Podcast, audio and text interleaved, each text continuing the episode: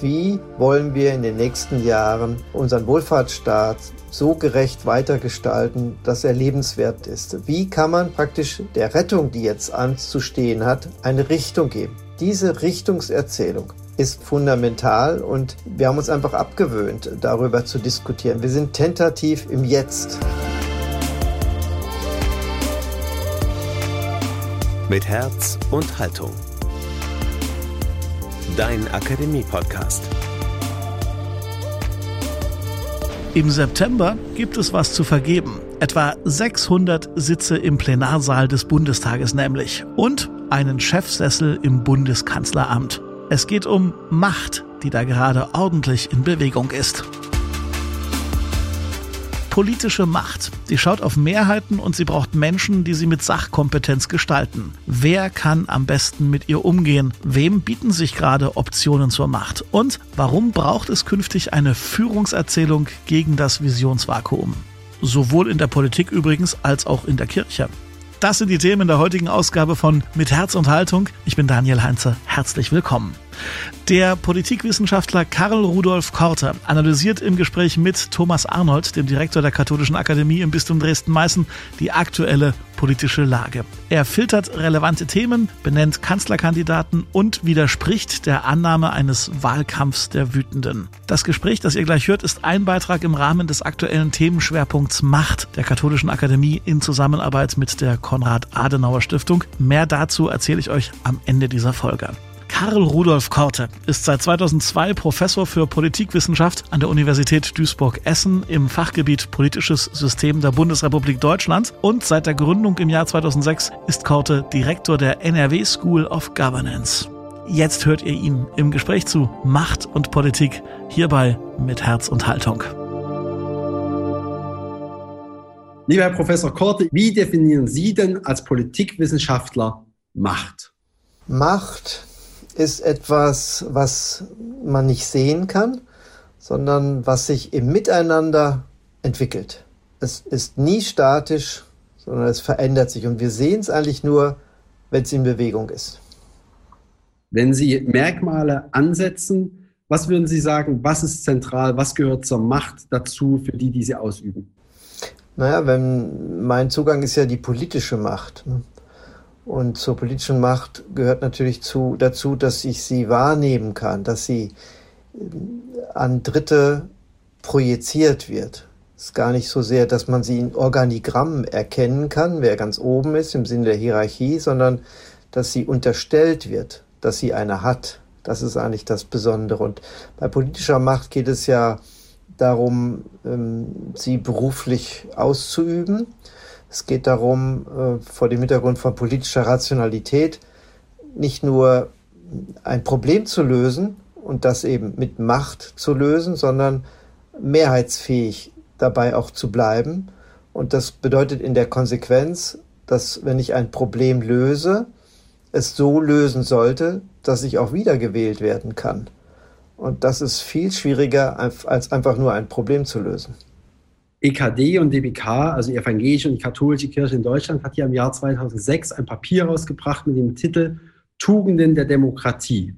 Wenn Sie knapp 20 Jahre später draufschauen oder zumindest 15 Jahre später draufschauen, was braucht es heute, gerade in der Corona-Krise, für Tugenden in dieser Demokratie, damit Menschen ihre Macht sinnvoll und zum Nutzen von anderen gestalten können? Erstmal muss äh, Macht auch in politische Hände das Primat der Politik, was dann legitimiert ist, um Entscheidungen herbeizuführen über Parlamente und Regierungen, das ist erstmal so zentral zu setzen, dass nicht andere Interessen wichtiger werden, sondern die legitimierte Macht ist die Macht, die die Politik über Parlamente und damit über uns als Wähler überhaupt erst in befristeter Zeit erhält. Und die Voraussetzungen sind immer äh, die Ordnung der Freiheit. Also wie kann diese Macht sich so gestalten lassen, dass das, was das höchste Gut ist in dieser Demokratie, die Würde des Menschen, sich in Freiheit entwickeln kann. Das ist für mich das Wichtigste und äh, daran lässt sich dann auch konkretes Handeln oder konkrete Politik auch ableiten. Und das zeigt eben auch im augenblicklichen Moment, dass nicht der Gesundheitsschutz das Primäre ist, sondern dass die Würde des Menschen am Anfang des Grundgesetzes steht und damit die Ordnung der Freiheit. Ist Ihnen im Moment ist zu viel Freiheitseinschränkung? Ein Dilemma-Management ist ja auch Teil von politischer Macht. Interessen abzuwägen. Das muss gute Politik und gutes Regieren ja auch versuchen hinzubekommen. Und das Dilemma zwischen Freiheit und Gesundheit ist ganz offensichtlich. Und in einer begrenzten Zeit, die ja auch Gerichte entsprechend unterstützt haben, als Ausnahmesituation, als Ausnahmezeit, ist es absolut legitim, wenn es Menschenleben zu Tausenden rettet, auch Freiheit als Grundrechtseingriff einzuschränken aber eben nur sehr begrenzt unter bestimmten Bedingungen. Und niemals sollte man sich daran gewöhnen, dass wir ein Primat der Gesundheit haben, sondern wir haben ein Primat der Freiheit. Wenn Sie auf die Strukturen schauen, die Sie seit einem Jahr etabliert haben, die sogenannte MPK, jeder kennt inzwischen diese Abkürzung, die Ministerpräsidentenkonferenz mit der Bundeskanzlerin, da stehen einige Parlamente ganz schön leer da. Muss etwas in dieser Struktur geändert werden oder finden Sie es angesichts der Notsituation, angesichts der Pandemie genau die richtige Antwort? Das ist eine richtige Antwort, weil Sie ähm, den Föderalismus als Wettbewerbsföderalismus nochmal vor Augen führt, auch wenn die ständige Gastteilnahme der Kanzlerin sicherlich weder im Grundgesetz vorgesehen ist, noch das Ganze ein Verfassungsorgan ist, aber seit den 50er Jahren sich entsprechend doch organisiert weil in einer Krise ist es klug, Wissen zu teilen. Und der Föderalismus teilt Wissen, idealtypisch. Und die Kraft der Dezentralität wirkt durch den Wissensaustausch unterschiedlich nachzusteuern und somit auch eine Form von Resilienz möglich zu machen. Das ist die eine Antwort auf, auf die Frage. Die andere ist nochmal, dass die epidemische Ausnahmelage kann nur der Bundestag ausrufen also die Parlamentarier, nicht die Regierung.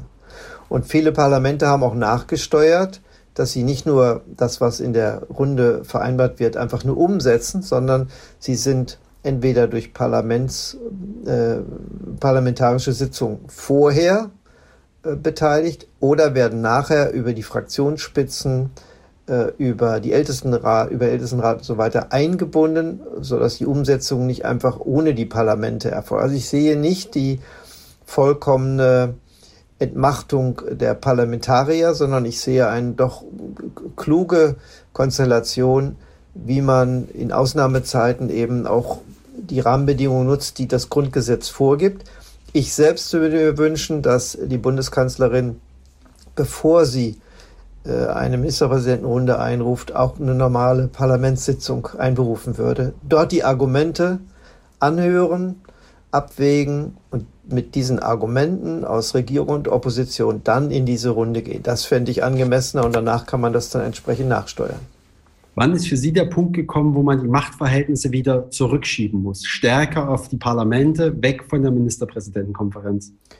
Na dann, wenn wir die pandemische Lage für beendet erklären. Und das ist ein Aushandlungsprozess auf der einen Seite. Und auf der anderen Seite würde ich mir wünschen, nach der Stunde der Exekutive, wie es heißt, und den Wochen der Legislative, jetzt vielleicht auch die Monate der Konsultative, das heißt also auch über Bürgerräte, mehr einbeziehen, was wir als Bürgerinnen und Bürger wollen im Hinblick auf das Abwägen zwischen Freiheit und Gesundheit. Ähm, nur äh, immer irgendwelchen Vorgaben folgen ist am Ende oder nach über einem Jahr so einer Pandemie schwierig.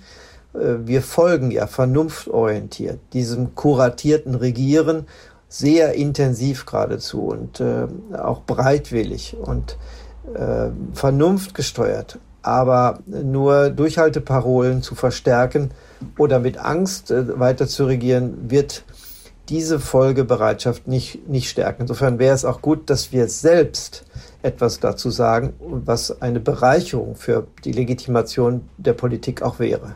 Sie hatten ja schon länger die Idee der Bürgerrede gehabt, gerade in der Zeit der Corona-Pandemie. Wie können Sie sich das vorstellen, wie ein Bürgerrat effizient funktionieren soll, wenn wir sowieso sagen, naja, die Verantwortung ist besser bei den Ministerpräsidenten aufgehoben und der Ministerpräsidentenkonferenz? Es geht um die Expertise, die man sich selbst bildet unter Zufallsbürgern. Niemals äh, unter der Prämisse, dass nur die da mitmachen wollen, auch mitmachen. Man muss schon eine repräsentative Stichprobe ziehen in den kommunalen ähm, Zuständigkeiten, meinetwegen auf Landesebene auch, und da ein paar Kriterien vorgeben, dass die Geschlechter äh, gut verteilt sind, gleich verteilt sind und alle unterschiedlichen Schichten, soziodemografische Merkmale, das kann man alles steuern. Dann schreibt man die Bürger an und als Zufallsbürger fühlt man sich geehrt, wenn man da mitmacht. Und man kann sich dann eigene Themen setzen und erarbeiten. Die Expertise ist ja im Raum oder jetzt unter den verschiedenen Kacheln im Internet ähm, vorhanden und man kann zusätzliche Expertise sich dazu laden. Auf jeden Fall geht es darum, ein eigenes Meinungsbild zu entwickeln, was vielleicht in dieser Kommune angemessen wäre, unter welchen Bedingungen wir bereit sind, Schulen zu öffnen, arbeiten zu gehen, Geschäfte aufzumachen, wieder unsere Kinder Sport treiben zu lassen. Das können wir da auch mal selbst diskutieren.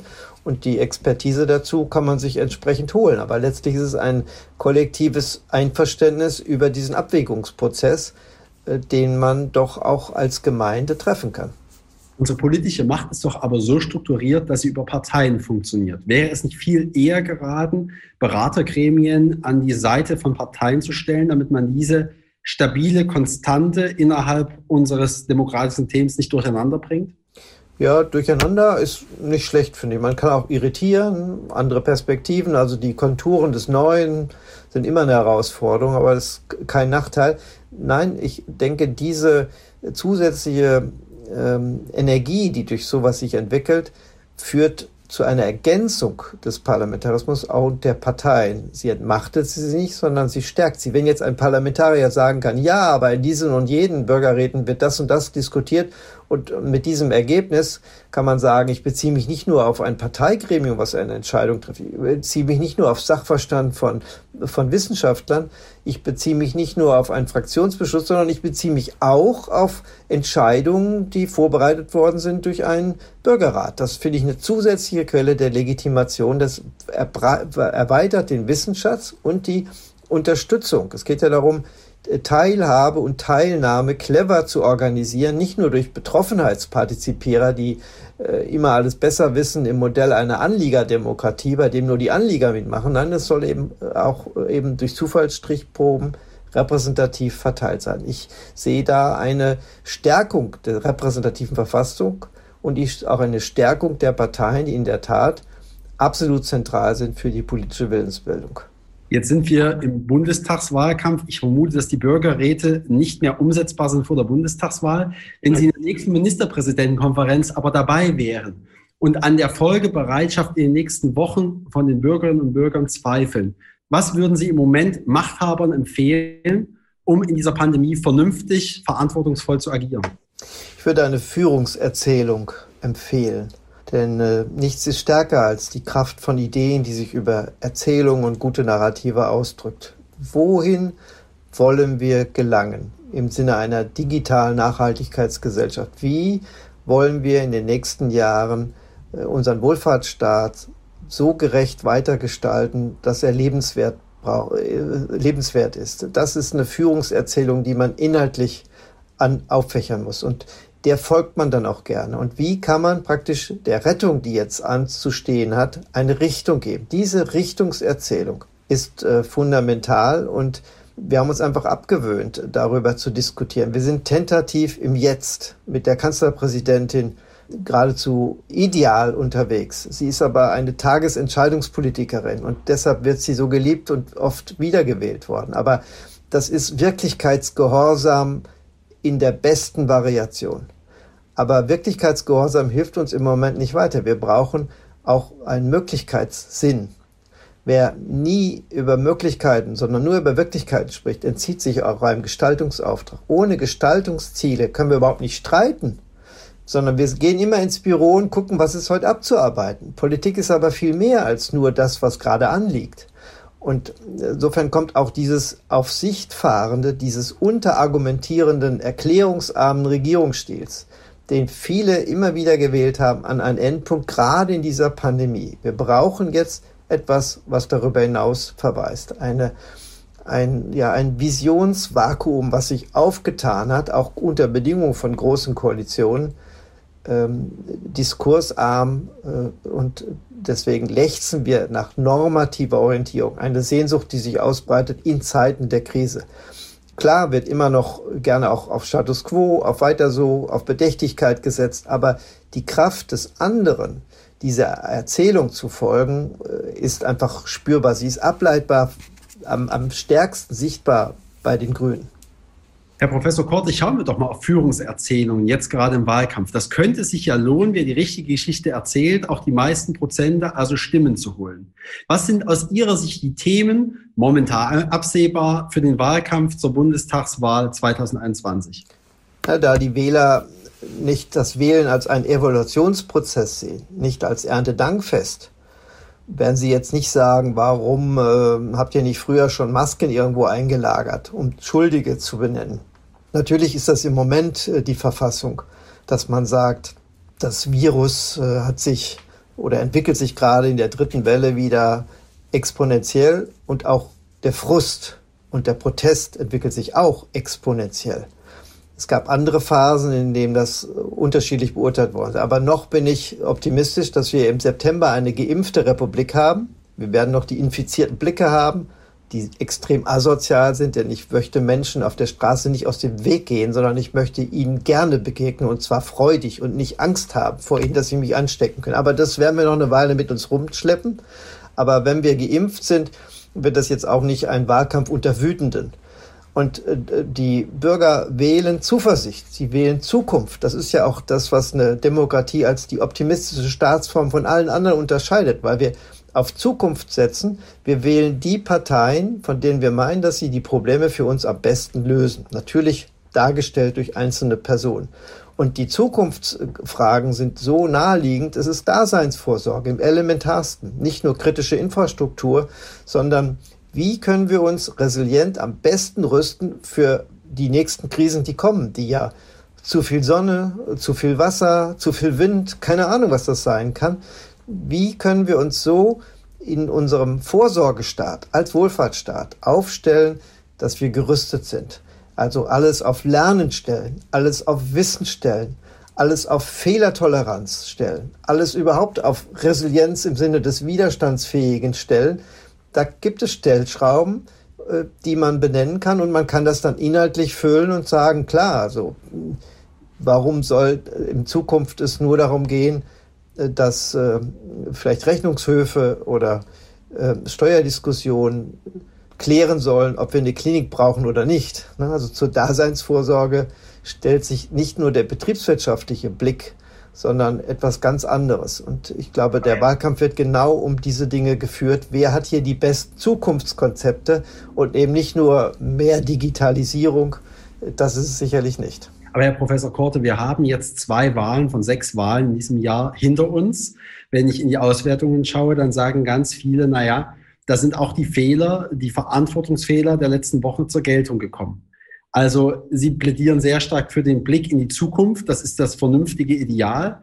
Aber wählen nicht doch die Leute stärker nach der Erfahrung und eben, wenn im September wir keine geimpfte Republik haben, sondern noch mehr Impfchaos, ähm, wird es dann so ausgehen, dass wir nicht viel stärker nach hinten schauen und suchen und fragen, wer hat die Fehler gemacht? Das sehe ich nicht so. Es ist sicherlich auch ein Mischungsverhältnis, aber diese Corona-Krise ist ein e-, extremes Machtrevitalisierungsprogramm. Insofern sind die beiden Hauptakteure bestätigt worden, Dreier und Kretschmann, denen man ja nicht nur ein gutes Krisenmanagement zutraut, sondern auch das Weiterführen geradezu wünscht. Sie haben auch eine Führungserzählung, bei Kretschmann eine ganz klar ökologische und bei Dreier eine ganz klar soziale, gerechte Perspektive. Sie sind nicht austauschbare, nur einfach sympathische Figuren, sondern sie stehen für eine programmatische Weiterentwicklung und äh, auch die Regierungsformate sind im Prinzip bestätigt worden. Wir haben trotz der Proteste, auch der Skandale der letzten Tage um die Masken, doch eine Erweiterung der politischen Mitte erfahren. Die Extreme sind viel kleiner geworden. Also gibt es sehr viel Zuversicht, dass die Mitte auch im September stärker wird, bunter wird, sich neu sortiert, vielleicht neue Formate der Macht, neue Flaggenfarben, die wir entwickeln müssen für Koalitionen, die sich da noch entwickeln ähm, da so, wenn es keine geimpfte Republik ist, dann kann natürlich auch eine äh, große, eine übergroße Allparteienkoalition am Ende eine Notregierung bilden. Das ist aber ein Szenario, was ich nicht heraufbeschwören möchte. Das sehe ich nicht. Also auch in der Wahl am Sonntag sieht man durchaus die Zukunftsperspektive, nicht das Rückblickende. Klar ist die letzte Abstrafung der Union äh, in den letzten Tagen ähm, natürlich zu verzeichnen gewesen durch die Skandale, die mit der Bundestagsfraktion, mit einzelnen Abgeordneten zusammenhängen. Das hat die Briefwähler alle nicht betroffen. Aber ähm, es ging vor allen Dingen darum, ob die Alternativen, die mit den Personen, den Parteien da stehen, in dieser Krise weiterführen sollen oder nicht. Und da hat man doch auf das Bekannte und nicht auf das Unbekannte gesetzt. Sie haben von einer Notregierung eben gesprochen. Wäre die Minderheitenregierung, wie Kollegen öfters mal damit geliebäugelt haben, für Sie eine Lösung auf Bundesebene? Ja, auch Minderheitsregierungen haben wir ja Erfahrungen mit in Nordrhein-Westfalen, äh, auch über zwei Jahre, bei der es auch gut funktioniert hat. Ähm, in Thüringen jetzt auch, dass man mit unterschiedlichen Mehrheiten dann Entscheidungen herbeiführt. In Düsseldorf war das so, dass äh, immer eine Mehrheit mit anderen Parteien zustande kam. Es ist ähm, weniger kalkulierbar, aber es kommt aus der Mitte des Parlaments viel stärker. Man folgt nicht einfach den Regierungsvorlagen aus der Staatskanzlei, sondern sucht bei jeder Idee sofort Verbündete über die eigenen Fraktionen hinaus. Das muss kein Nachteil sein. Also es gehört natürlich eine politische Kultur dazu, die damit auch umgehen kann. Das können die Skandinavier eher als wir. Aber ich würde sie nicht grundsätzlich verdammen, weil man äh, klug ad hoc trotzdem Mehrheiten hinbekommen kann. Und zwar immer themenbezogen und nicht entlang von Fraktionen. Jetzt gibt es zwei große Parteien im Moment in Deutschland, die darauf hinauslaufen, 2021 die Macht in einer neuen Regierung zu übernehmen. Das ist einmal die CDU und zum Zweiten die Grünen neuerdings, lösen etwas die SPD ab. Beide haben noch keinen Kanzlerkandidaten oder Kanzlerkandidatin. Wer steht bei den beiden Parteien für Sie für eine sympathische Weiterentwicklung, für eine neue Führungserzählung? Naja, da wir uns mit dieser Frage auseinandersetzen, zeigt, dass wir Neugierde an diesen Parteien haben. Das ist schon mal ein Pluspunkt für diese Parteien. Aufmerksamkeitsökonomisch ist es ganz falsch, Jahre vorher einen Kanzlerkandidaten zu bestimmen. Die Langeweile, die mit der SPD einhergeht und das Desinteresse an ihnen hängt auch damit zusammen, dass all das entschieden ist. Jetzt auch schon das offenbar das, das Wahlprogramm. Also es gibt ja keine größere Demütigung in der Politik für einen Politiker wie die Nichtbeachtung. Und auch das hängt äh, mit der SPD zusammen, wenn das alles jetzt schon fertig ist. Also sich darüber auseinanderzusetzen, ist nicht falsch und nicht schlecht. Und es ging natürlich nicht nur um die Frage von Sympathie oder als Castingshow, sondern es geht, wie die deutschen Wähler drauf sind, immer primär um Sachkompetenz. Und die geht einher sicherlich mit einer Parteisympathie. Aber die Sympathie für die Person ist, äh, wenn man Ranking macht, erst an vierter, fünfter Stelle. Es geht viel ganz andere um Vertrauensfragen, ob man Führungseigenschaften unterstellt. Die Sympathie ist sehr nachgeordnet. Und ich meine, die Führungserzählung äh, bei, der, bei den Grünen ist sehr stark angelegt, weil sie auf Transformation einer digitalen ähm, Nachhaltigkeitsgesellschaft hinsteuern wollen, es auch benennen und klar eine Zukunftsperspektive haben im Umbau des Wohlfahrtsstaates und das behutsam machen wollen. Dazu gibt es eine eigene Programmatik. Sie haben ein Stammpublikum, was darauf auch gerne eingeht, weil sie nicht nur am Status quo orientiert sind, sondern sehen, enkelfähige Politik braucht zusätzlich diese Erzählung. Und so wie das resonierend angelegt ist, kommt das eben in dem Publikum gut an, ähm, was zumindest von der Bundespolitik dort angeboten wird. Es ist ähm, sicherlich viel fragender unterwegs als antwortgebender, aber das ist eben in dem Klientel so einer Abiturientenpartei gut aufgehoben. Und gibt man nicht vor, zu allem Antworten zu haben, aber doch erstmal kluge Fragen auf jeden Fall zu stellen. Also ich finde, hier ist viel an Führungs- und äh, Erzählung angelegt bei der Union eben noch nicht. Das ist genau das Problem, dass man noch überlegt, in welcher Richtung die Union ein Alleinstellungsmerkmal aufbauen könnte. Nur darauf zu setzen, wir sind Staatsparteien, wir haben immer regiert, wird sicherlich nicht ausreichen. Und es ist am Ende ein Ringen genau um diese beiden Positionen. Ein, ein weiter so auf Status quo setzen, auf, auf Sicht fahren. Äh, wer wird der beste Enkel von Merkel, um das fortzusetzen? Und daneben ein anderes Verständnis, mutiger einen Transformationsprozess anzustoßen. Genau um dieses Ringen wird sich die Mobilisierung in diesem Jahr drehen. Würde der CDU einen Überraschungscoup nutzen, jemanden ganz anderen Dritten aus dem Hut zu zaubern? Man kann in der Mediendemokratie, wenn man das clever macht, alle bekannt machen, sehr schnell bekannt machen, dass wir den Eindruck haben, kennen wir schon immer. Würde ich nicht ausschließen, dass das auch klappt könnte, genauso wie der Coup der Grünen, dass sie überhaupt keinen Einzelnen benennen, sondern als Kanzler Tandem ins Rennen gehen. Das ist das höchste Ehrenamt, was Parteien vergeben können und in der Geschichte der Bundesrepublik auch das erfolgsloseste. Das ist ja nur ähm, der Kanzlerkandidat äh, Schröder mal gewesen, der das geschafft hat. Alle anderen sind nur Kandidaten im Status gewesen, aber haben es nicht hinbekommen. Normalerweise, also bei normalen Wahlen durch uns, nicht wenn das durch Regierungsveränderung irgendwie intern innerhalb einer Legislaturperiode zustande kam. Das ist äh, insofern interessant zu sehen, ob sie es durchhalten, sich diesem Druck, äh, einen zu benennen, zu entziehen, ob es nicht für Wählerinnen und Wähler, gerade der Grünen, nicht wichtig ist, sondern das Programm ist wichtig und man hat das große Vertrauen, dass sie in der Stunde, in der es darauf ankommt, sich darauf verständigen könnten, wer dann welches Amt übernimmt. Vielen Dank für die Einschätzung. Ich merke, Politikwissenschaftler haben eine Glaskugel, aber manche Namen scheinen ganz offensichtlich nicht auf, beziehungsweise nicht so hervor, dass man es klar benennen kann, ein halbes Jahr vor der Bundestagswahl. Würde ich gerne mal auf den Bundespräsidenten mit Ihnen schauen, denn dort trifft sich natürlich im Moment eine Sehnsucht nach Sinndeutung mit einem Staatsamt, wo es nochmal auf eine ganz andere Art um Macht geht. Hans Joas hat ein Buch zur Macht des Heiligen geschrieben. Jetzt entzündet der Bundespräsident nicht nur Kerzen und erinnert an die Corona-Toten, sondern organisiert auch Trauerfeiern. Wie weit dürfen staatliche Akteure Macht über transzendente Sinndeutung übernehmen? In der Krise und darüber hinaus? Naja, die Macht, äh, habe ich vorhin gesagt, am Anfang sieht man so nicht, sondern nur, wenn sie sich irgendwie bewegt oder sie ist eben symbolisiert in bestimmten Ritualen ähm, damit auch oder mit den größten Ritualen einer Demokratie ausgestattet ist bei uns dann der Bundespräsident. Ne? Hängt auch mit bestimmten Praktiken zusammen, dass er als letzter kommt, als erster geht, man wartet auf ihn, ist ja auch ein Zeichen von Macht, auf wen man warten muss. Die Standarte, die er auf dem Auto hat und so weiter. Also die Rituale der Macht sind bei ihm gebündelt.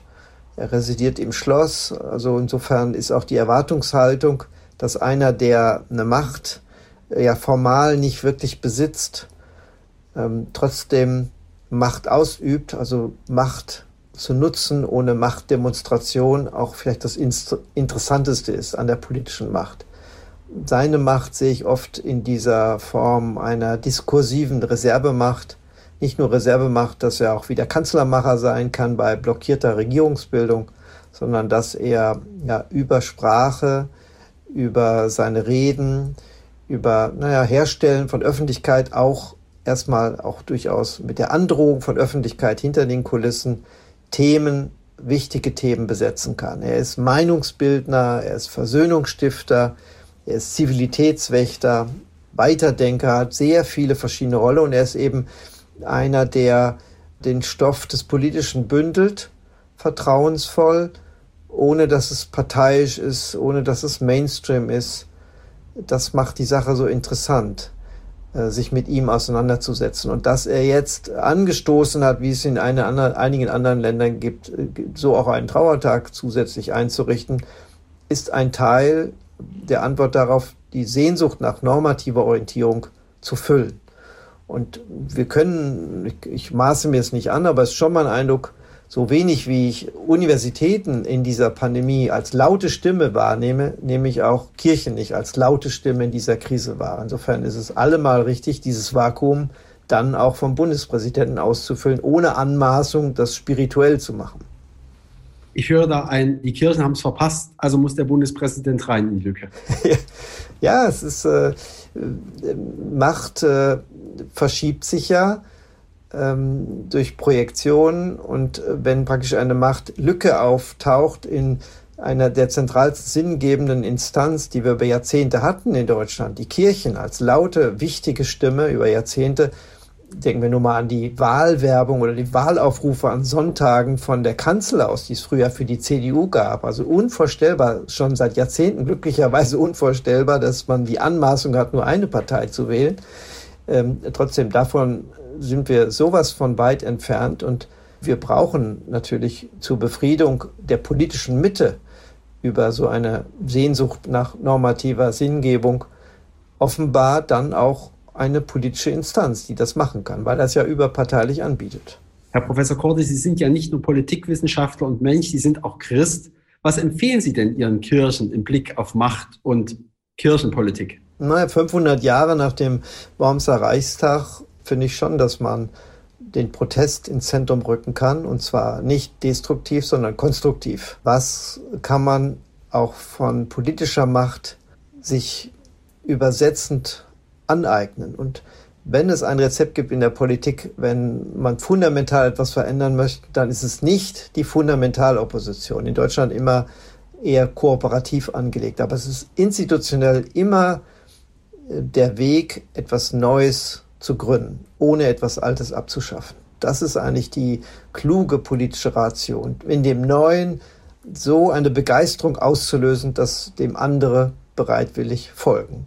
Ich finde, vieles hat Luther damals auch so gemacht. Er wollte ja nicht etwas auflösen, sondern hat eine neue Interpretation angeboten. Und äh, das wäre heute auch angemessen, finde ich, dass es deutsche Bischöfe gibt, einige, die sich zusammenstehen und sagen, wie wollen wir etwas so gestalten, dass es mit unserer Vorstellung von Kirche und Glauben noch zusammenpasst. Unabhängig davon, ob Rom oder andere etwas anderes denken. Und in dem Gestus sich dafür zu bedanken, dass die anderen eine große Zeit hatten, in dieser großen Dankbarkeit etwas Neues zu gründen. Darin liegt politische Macht und auch viel Klugheit. Wir liegen jetzt wenige Tage nach der Vorstellung des Gutachtens im Erzbistum Köln. Was ist angebracht genau mit dem Plädoyer, was Sie eben gemacht haben? Verantwortung zu übernehmen und jetzt Machtmissbrauch aufzuklären in Position der Bischöfe oder symbolhaft, wie wir es aus Politik kennen, den Hut zu nehmen, zu sagen, ich trage Verantwortung und trete zurück? Ich finde beides zusammen. Äh, man muss eine politische Verantwortung übernehmen, aber man muss auch politisch führen. Und äh, wenn einer nicht in der Lage ist zu führen, dann müssen andere führen. Man muss einen Weg zeigen, äh, eine Richtung vorgeben. Und man kann das ja begründen, warum man in welche Richtung führen möchte. Aber nur abwarten oder Schuld zuweisen äh, oder auf fehlende Verantwortung setzen, auf unterschiedliche Ebenen, da fehlt der Mut des Tages, finde ich, für den Aufbruch. Und das ist für mich eine Verantwortung für Führung zu übernehmen. Deswegen sind diese Menschen auch in bestimmte Ämter gekommen, weil wir erwarten, dass sie auch führen. Natürlich kann man sagen, äh, dass, da sind da nicht alle mit einverstanden, aber dann ist es eben so. Aber nur dieses abwartende, auf Sicht fahrende oder ins Symbolische abdriftende äh, kann kein Ausweg sein. Herr Professor Korte, wir hören bei Ihnen raus einen Aufruf zum Neuen, zum neuen Wagen und eben nicht nur aufs Morgen schauen, sondern auf die Ewigkeit. Herzlichen Dank für Ihren Beitrag und alles Gute. Gerne, danke.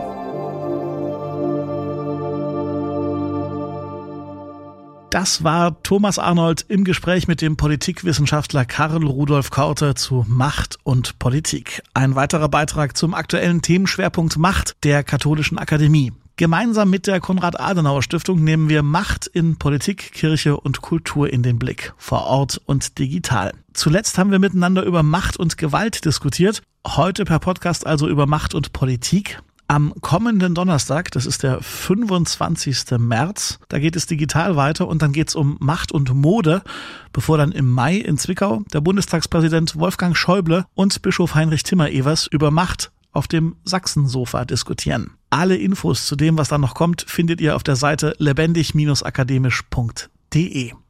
Und wenn ihr mehr wollt von Professor Korte, der hat an einem neuen Buch mitgeschrieben. Corona-Kratie heißt es, demokratisches Regieren in Ausnahmezeiten. Das ist jetzt ganz aktuell im Campus Verlag erschienen und ihr kriegt es überall, wo es Bücher gibt. Überall, wo es Podcasts gibt, könnt ihr uns abonnieren und alle bisherigen Folgen durchbingen, wenn ihr mögt. Inzwischen sind das gut und gerne 80 Folgen, die ich euch natürlich alle ans Herz legen kann. Danke auch schon jetzt für alle Rückmeldungen, Weiterempfehlungen, aber auch für Kritik und Verbesserungsvorschläge. Immer her damit auf Instagram, über Facebook oder natürlich direkt auf lebendig-akademisch.de. Das war's für heute. Danke fürs Zuhören und bis zum nächsten Mal. Mit Herz und Haltung. Dein Akademie-Podcast.